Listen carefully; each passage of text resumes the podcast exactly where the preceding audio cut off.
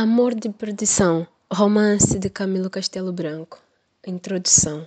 Folheando os livros de antigo assentamento, no cartório das cadeias de relação no Porto, li, no das entradas dos presos, desde 1803 a 1805, a folhas 232, o seguinte.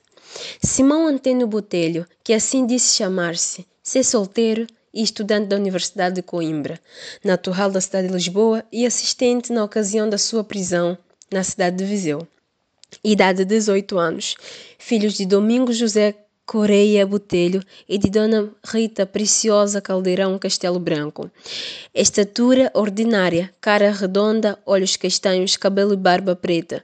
Vestido com jaqueta de boetão azul, colete de fustão pintado e calça de pano pedrez. E fiz este acento que assinei. Felipe Moreira Dias. A margem esquerda deste assento está escrito: Foi para a Índia em 17 de março de 1807. Não seria fiar demasiadamente na sensibilidade do leitor, se cuido que o degredo de um moço de 18 anos lhe há de fazer dó. 18 anos, o arrebol dourado e escarlate da manhã da vida, as laçanhas do coração que ainda não sonha em frutos e todo se embalsama no perfume das flores, 18 anos. O amor daquela idade, a passagem do seio da família, dos braços da mãe, dos beijos das irmãs, para carícias mais doces da Virgem, que se lhe abre ao lado como flor da mesma sazão e dos mesmos aromas. E à mesma hora da vida, 18 anos, o degradado da pátria, do amor e da família.